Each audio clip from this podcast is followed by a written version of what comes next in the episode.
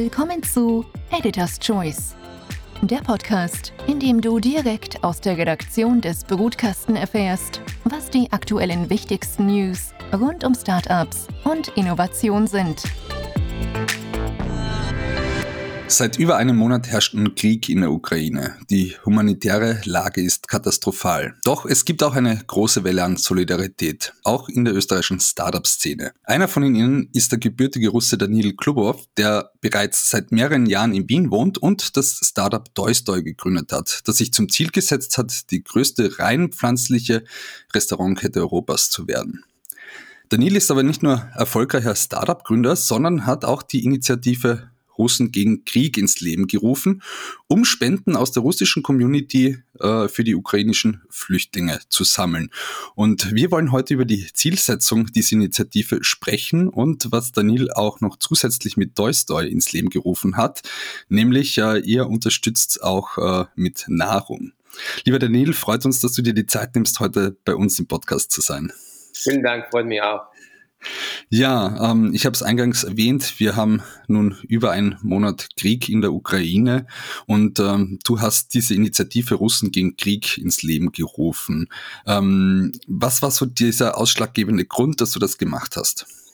Ähm, ich habe es gemacht vor allem, weil ich äh, selber persönlich unter Schock stehe äh, wegen dieser, äh, diesem Krieg. Also ich, wie so viele Russen, unterstützen diesen Krieg nicht und finden, dieser Krieg ist ein Verbrechen gegen die Ukraine und gegen Russland zugleich. Und das, das ist für uns einfach absurd und nicht nachvollziehbar. Deswegen wollte ich vor allem, als der Krieg angefangen hat, wollte ich vor allem ein Zeichen setzen, dass viele Russen äh, gegen diesen Krieg sind. Tatsache ist die, es ist derzeit sehr gefährlich, gegen äh, einen Krieg auszusprechen, weil eben neue Gesetze adoptiert wurden, die sogar das Wort Krieg äh, verbieten. Sogar für das Wort Krieg kannst du schon ins Gefängnis kommen äh, heutzutage in Russland. Deswegen glaube ich, hören wir auch zu wenige russische Stimmen die gegen Krieg sind. Ja, weil sogar viele Russen, die gegen Krieg sind, können nichts sagen. Und äh, für mich war es einfach wichtig, ein bisschen der russische Community anonymisiert die Stimme zu geben. Und das wollte ich mit äh, dieser Initiative machen. Konkret, die Initiative, das ist ein Verein. Also ich habe gerade jetzt Unterlagen bekommen, das ist jetzt ein Verein, Russen gegen Krieg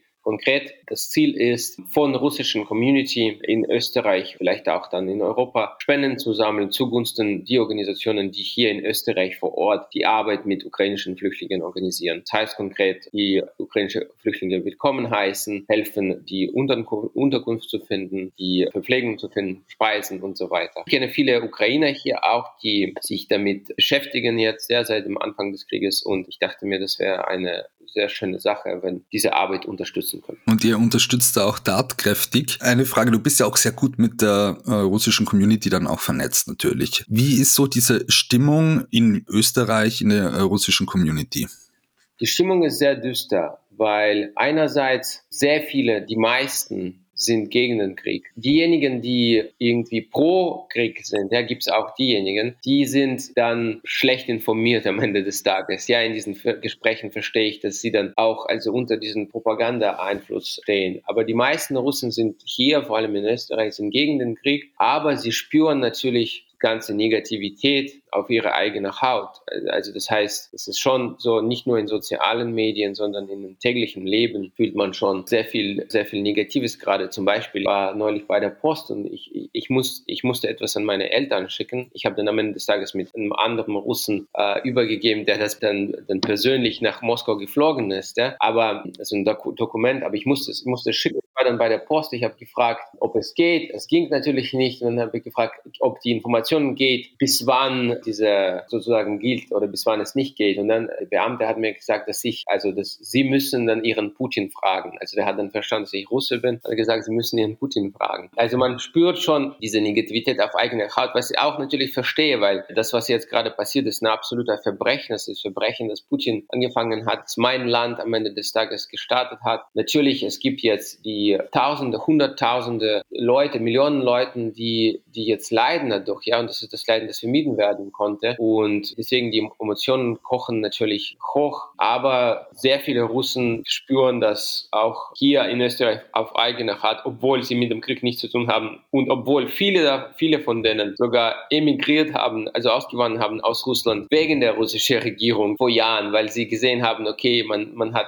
hier eigentlich nichts zu suchen. Ja, das war auch meine, das war auch ein Großteil meines, meiner Entscheidung vor zehn Jahren, wieso ich entschieden habe, nach Österreich zu kommen, weil ich dachte mir, der Regierung, ja, man kann irgendwie alles erwarten. Ja, und deswegen bin ich auch hier nach Österreich, um mein Leben irgendwo, irgendwo anders äh, aufzubauen. Und umso wichtiger ist es natürlich auch, dass du diese Initiative Russen gegen Krieg gegründet hast, um zu zeigen, dass hier auch wirklich Russen auch gegen diesen Krieg auch aufstehen und, und sagen, na, damit gehen wir nicht d'accord. Eine Frage, du warst ja damals auch in Russland. Hast du dich damals schon engagiert?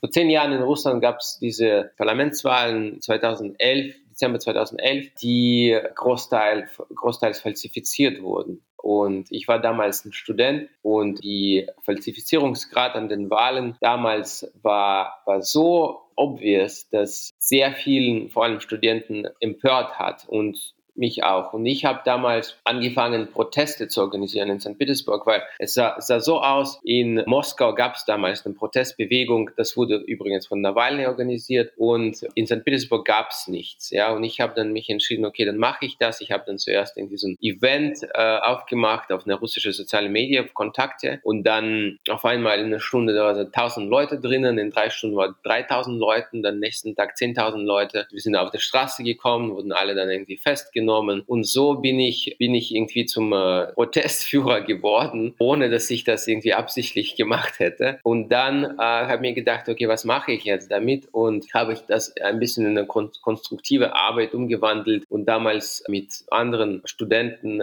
eine Organisation gegründet, das hieß St. Petersburg für gerechte Wahlen. Und wir haben dann die Wahlbeobachtung Prozess organisiert an die Wahllokalen in St. Petersburg. In St. Petersburg gab es damals 1850 Wahllokale Wahllokalen. Man könnte sich als Beobachter anmelden, um den Prozess zu folgen und sicherzustellen, dass alles irgendwie äh, gesetzkonform war. Und das haben wir gemacht. Wir haben 4000 Leute ausgebildet, 4000, 4000 äh, Volontäre haben wir ausgebildet, zu diesen Wahlbeobachtungen geschickt und wir haben damals mehr als 600 Klagen an die Gericht gebracht nach den Wahlen. Also der Putin hat dann gewonnen in diesen Präsidentschaftswahlen im März 2012. Wir haben mehr als 600 Klagen äh, vor Gericht gebracht und äh, jede einzelne Klage wurde dann abgelehnt.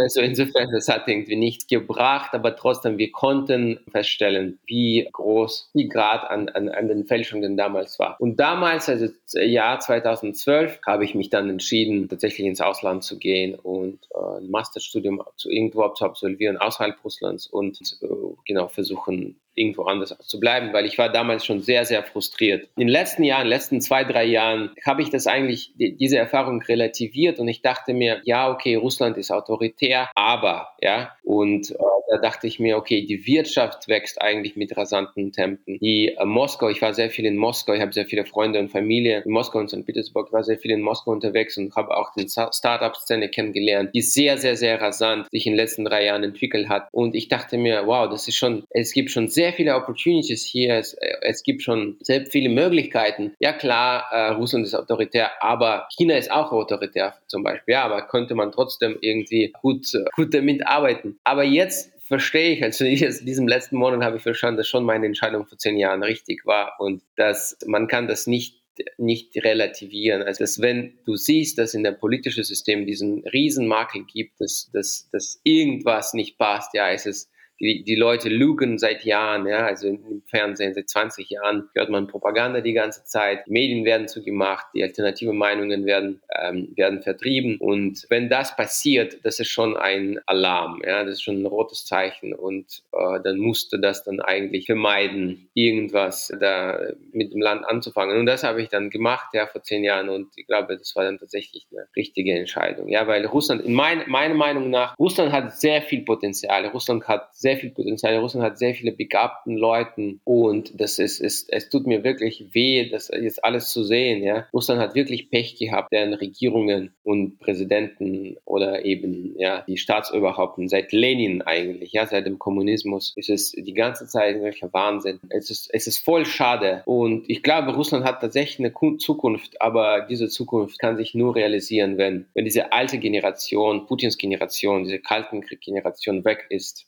und äh, stattdessen die Leute kommen, die irgendwas von ähm, äh, Marktwirtschaft verstehen, ja, die in dieser Marktwirtschaft aufgewachsen sind, die liberal sind, ja, vor allem wirtschaftlich, ja, weil ich glaube, die wirtschaftliche liberale Einstellung verursacht auch die die, die, die demokratischen Gedanken ja auf dem politischen Spektrum seid. Und ich glaube, wenn das dazu kommt, dass tatsächlich dieser Generationswechsel äh, kommt, dann können wir hoffen, dass Russland wieder, wieder geboren wird. Und ein Stück weit zur Normalität auch kommt.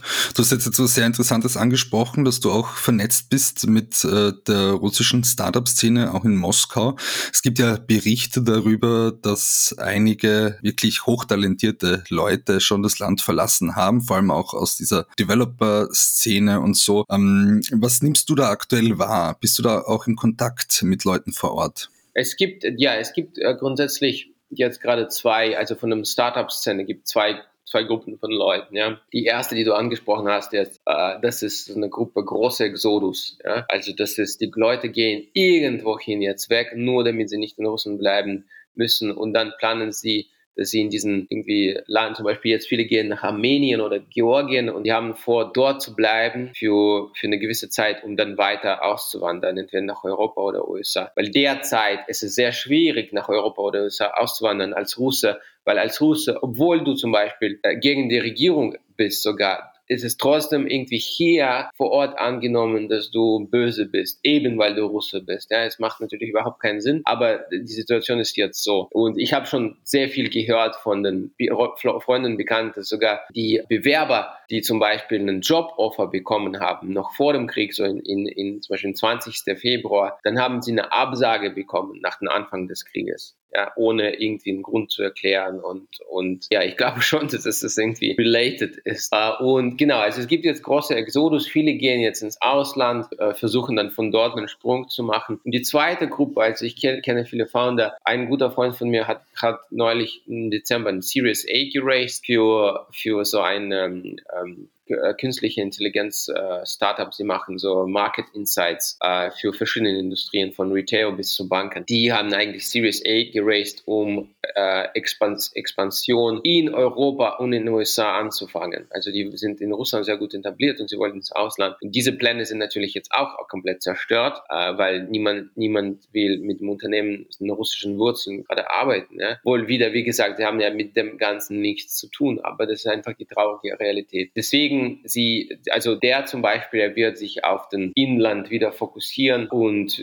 also dann schauen, was, wie es dann weitergeht. Was irgendwie Venture-Szene angeht, in Russland gibt's äh, um die 120 VC-Fonds und die sind aber so organisiert, dass meisten Founder leben schon im Ausland. Die Fonds sind auch im Ausland registriert, entweder Europa oder USA. Es ist tatsächlich so, dass sie sehr viel ins Russland investieren. Das ist jetzt gerade schwieriger geworden, weil eben wegen den Banktransaktionen, Risiken, zusätzlichen KYC-Prozessen und so weiter. Also das hat mega negativen Effekt auf den russischen Startup-Szene, weil die russische Startup-Szene hat auf einmal viel weniger Kapital. Weil sogar diese VC-Fonds, die russisch sind sozusagen, sie werden jetzt versuchen, tendenziell ihr, ihr Geld irgendwo anders auszugeben und nicht in Russland. Also es hat wirklich auch großen Effekt auf die VC-Landschaft in Russland, auch auf die Startups, die sich jetzt auch hier neu orientieren müssen. Wir erleben natürlich auch äh, Wirtschaftssanktionen gegen Russland aktuell äh, sehr geschlossen auch die Tech-Szene äh, tritt da mit Sanktionen auf, äh, zieht sich zurück aus Russland. Ähm, wie schätzt du diese Sanktionen ein? Äh, wird das zu einem Umdenken führen in äh, der russischen Elite oder ist das zahnlos? Das ist sehr schwierig einzuschätzen. Ja, be honest,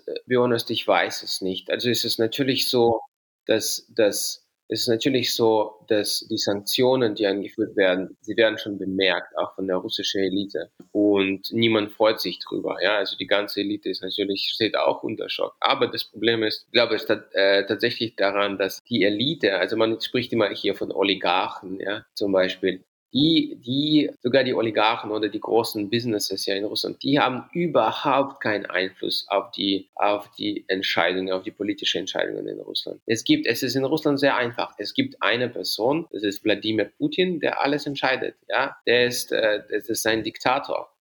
Das ist einfach so. Und da kann man so viele Sanktionen einführen, wie man will das wird seine Meinung nicht ändern. Ja, das wird nur dazu führen, glaube ich, dass, dass der noch mehr Argumente hat dafür, weil sein, sein Narrativ ist ja der. Sein Narrativ kommt ja von der Sowjet, Sowjetunion noch. Ne? In der Sowjetunion, das hat mit Lenin angefangen. Also vor Lenin war Russland sehr westenorientiert. Ja, da war ja auch irgendwie Industrie, ja, man hat versucht, irgendwie ja mit, mit Kapital zu arbeiten und so weiter, ja, obwohl das war eine Monarchie, trotzdem, es war sehr, sehr westlich, äh, sehr westlich ähm, entwickelt und westlich orientiert. Als Lenin zur Macht gekommen ist, hat er dann diesen Narrativ auf, abge, aufgebaut, dass alles Westliches ist böse, weil alles Westliches ist Kapitalismus, ist diese Protestant Morality, ja, diese, äh, diese diese Ausbeutung der, der, der Proletariat und so weiter, ja, und das alles westliche Böse ist. Und so hat sich Russland damals, also Sowjetunion, abgegrenzt vom Westen. Das hat noch, auch noch dazu geführt, dass, also als Stalin zur Macht gekommen ist, Stalin ist ja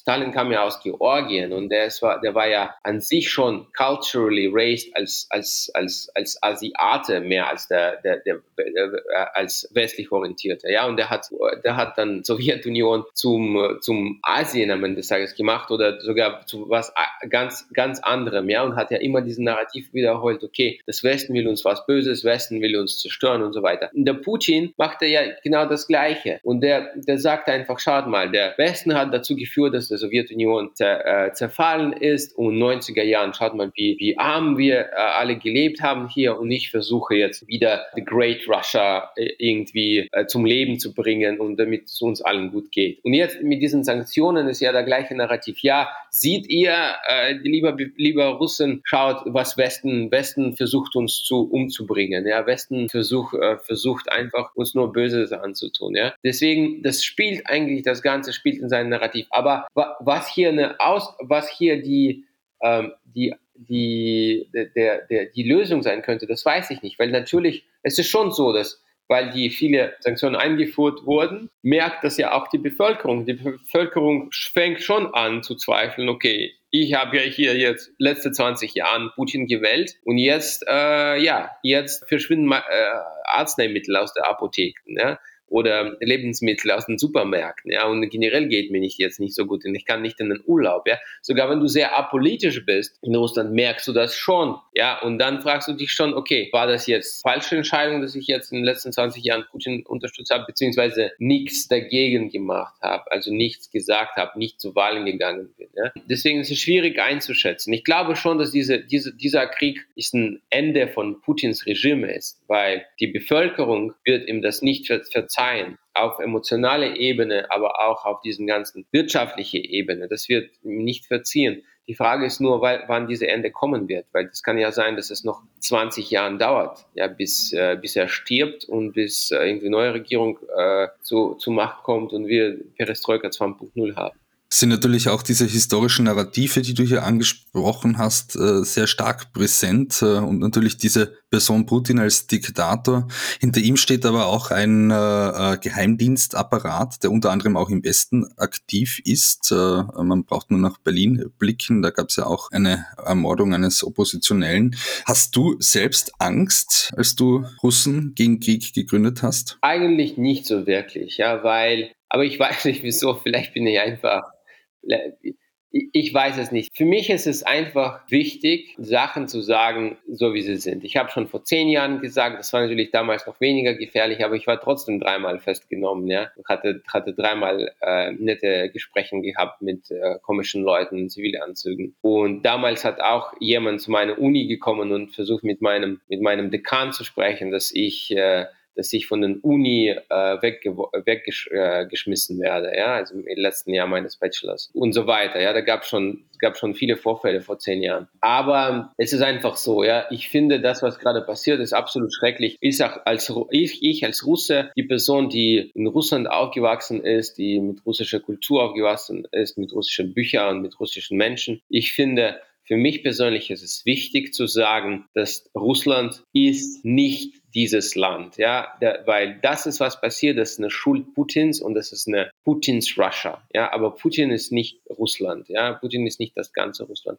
Deswegen, das ist einfach für mich auch irgendwie für meine mentale Gesundheit wichtig, das klar zu sagen. Und das ist für mich, das überwiegt einfach alle möglichen Konsequenzen oder Risiken, die ich jetzt wahrnehmen könnte, weil am Ende des Tages ist mir egal. Ja, ich weiß, dass ich Recht habe. Ich weiß, dass das dass die Geschichte wird auch zeigen, dass ich ein Recht habe und äh, deswegen ja kann sein, dass jemand da zu mir kommt, äh, irgendwas sagt, äh, ja oder ich weiß es nicht, ja, aber am Ende des Tages, das ist mir jetzt einfach wichtig. Du hast nicht nur die Initiative Russen gegen Krieg ins Leben gerufen, sondern du bist, wie eingangs erwähnt, auch ein sehr erfolgreicher Startup-Entrepreneur hier in Österreich. Du hast äh, Toystoy gegründet. Hm, für die Zuhörerinnen und Zuhörer, die Toystoy noch nicht kennen, wir verlinken äh, den Artikel äh, zu diesem Startup natürlich gerne in die Show Notes. Ihr habt euch zum Ziel gesetzt, auch die größte, größte reimpflanzliche äh, Restaurantkette Europas zu werden und habt euch auch engagiert direkt mit euren Unternehmen. Äh, was habt ihr da konkret gemacht jetzt? Äh? Wir haben, als der Krieg ausgebrochen ist, wir haben 400 Mahlspeisen gespendet an die ukrainischen Flüchtlinge durch eine Organisation, das heißt War Help EU, die tatsächlich jetzt die Arbeit mit den ukrainischen Flüchtlingen hier vor Ort organisiert. Also es ist natürlich, man sieht es auch in Wien jetzt täglich, eigentlich Ukrainer auf der Straße. Ja, ich wohne neben dem Hauptbahnhof und hier sehe ich wirklich täglich die Leute, die ankommen und natürlich die Leute, die ankommen, die die haben jetzt hier keinen Job, die haben ihr Zuhause entweder verloren oder verlassen müssen, ja, und äh, es ist schon so, dass irgendwas zu tun, um, um, um, um deren Stellung hier, um die, deren, deren, deren, deren äh, Leben hier ein bisschen leichter zu machen, ist, ist schon eine Hilfe. Und genau, deswegen haben wir uns dafür entschieden, diese Malspeisen auszugeben. Und äh, ja, das war sehr gut, äh, das sehr gut angenommen. Also die, die Leute kommen sehr dankbar zu uns, äh, um, um das diese Aktion dann tatsächlich in Anspruch zu nehmen. Also hier wirklich auch als Entrepreneur aktiv, äh, nicht nur äh, als politischer Aktivist und du bist ja primär auch Entrepreneur, oder? Genau, also ich bin, ich bin auf jeden Fall vor allem Unternehmer. Ja, ich will auch vor allem Unternehmer bleiben. Also das ist für mich diese, äh, diese soziale Engagement ist jetzt für mich einfach wichtig, weil ich glaube, die Zeit ruft dazu, hier einfach auch Stellung zu nehmen, irgendwas zu machen. Aber natürlich, also ich, ich glaube fest daran, dass wenn man was bewegen will, dann muss man in der Wirtschaft machen. Man muss äh, einen Wert schaffen, man muss Unternehmen aufbauen, man muss innovative Ideen äh, voran, vorantreiben und dann kommt alles anderes. Weil Wohlstand, ich glaube fest daran, dass der Wohlstand und auch die Demokratie kommt durch Wirtschaft zustande. Und hier sind natürlich auch Startup-Gründerinnen und Gründer auch maßgeblich dazu eben auch beteiligt, dass sie hier auch Wohlstand schaffen, neue Unternehmen gründen, Risiken auch eingehen. Das gehört natürlich da auch dazu. Äh, lieber Daniel, danke vielmals, dass du uns heute ein Update gegeben hast äh, zu dieser Initiative Russen gegen Krieg, äh, welches Ziele ihr verfolgt. Äh, wir verlinken natürlich auch hier zu dieser Initiative in die Show Notes. In diesem Sinne wünsche ich dir jetzt auch noch eine schöne Woche und viel Erfolg mit deinem Engagement und natürlich auch als Startup-Entrepreneur. Vielen lieben Dank, ich habe mich sehr gefreut. Danke vielmals und ich danke euch jetzt fürs Zuhören. Seid nächste Woche wieder mit dabei bei Editors Choice, dem Podcast der Podcastenredaktion. Das war Editors Choice, der Podcast aus der Redaktion des Brutkasten. Wenn es euch gefallen hat, dann schickt uns Feedback bewertet und abonniert uns. Danke fürs Zuhören und bis nächste Woche. Euer Brutkastenteam. team